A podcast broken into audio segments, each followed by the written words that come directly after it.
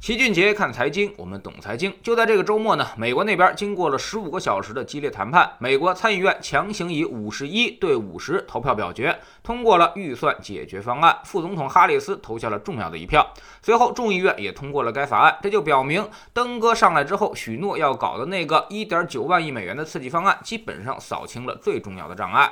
之后呢，只需要简单的多数原则，无需再经过共和党的支持，就可以获得国会山最终的决定了。所以大家普遍乐观点，预计可能再有一个月就能够获得执行了。到时候正好是失业金计划到期的日子，用这一点九万亿美元的刺激计划正好顶上。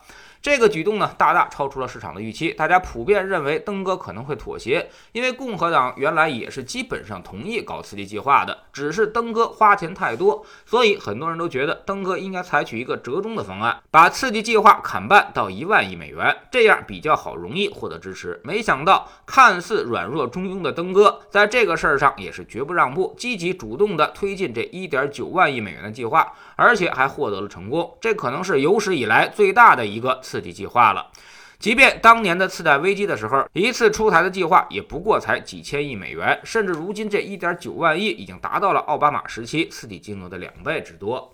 那么这笔钱怎么花呢？根据之前登哥的表态，将向各州及地方政府提供三千五百亿美元的援助，五百亿美元呢用于新冠病毒的检测，两百亿美元用于国家疫苗方案，四千亿美元用于抗击疫情，一万亿美元用于为美国家庭提供纾困资金。而且这笔钱主要发给那些低收入人群，给大多数人账户上直接打一千四百美元。之前呢，其实已经发了六百美元，也就是说，因为这次疫情的原因，美国政府已经向每个人发放了两千美元之多。这么多的钱发出来，会引发什么后果呢？首先，美国抗击疫情的局面肯定会加速得到缓解，疫苗推广也会明显的提速，有望将疫情的时间压缩。也有助于需求的产生。其次呢，美国人有钱了，他们是提前消费国家，所以不会把钱存起来，大部分钱呢都会用于消费。这么多钱印出来，有利于拉动经济生产，让美国转向补库存周期。周五的伦铜突然大涨了百分之二，就已经说明这种预期开始变得强烈，经济周期提前恢复。第三，美国人现在没啥正事可干，对于市场充满了狂热，散户们正在跟华尔街对抗上瘾的阶段，所以这一点九万亿将有相当一部分会流入到资本市场里面去，会继续推高美股和大宗商品。第四呢，这也证明 QE 目前还不会结束，美元可能还要继续下跌，人民币有可能被动升值，对于国内的股市也将构成利好因素，周期类行业将重新获得机会。至于有人担心会不会引发通胀，老齐认为这个并不是问题。目前各国的主要担心对象还是通缩，而并非是什么通胀。现在没有一个主要发达国家的 CPI 高企，足以说明问题。可见市场中的货币供给还远远不能抵消因为疫情带来的货币乘数降低。也就是说，别光看钱多了，也要看到钱赚的比以前慢多了。信用开始收缩了。以前呢，大家商量好就可以电子开工了。现在是不见兔子不撒鹰，谁也不会抢跑。所以呢，就得有更多的货币出现，才能够让经济重新的转起来。当我们看到物价回升的时候，再收货币其实也来得及。至少上次次贷危机和欧债危机给了美国人很大的信心，这么撒钱下去也不会造成恶性通胀。日本人呢，则更有发言权。安倍这几年撒了多少钱下去啊？但是日本依旧在通缩的边缘，那是因为大家对经济都没什么信心，不想投资，也不想创业，又把钱重新存回到了银行，甚至零利率也要存钱。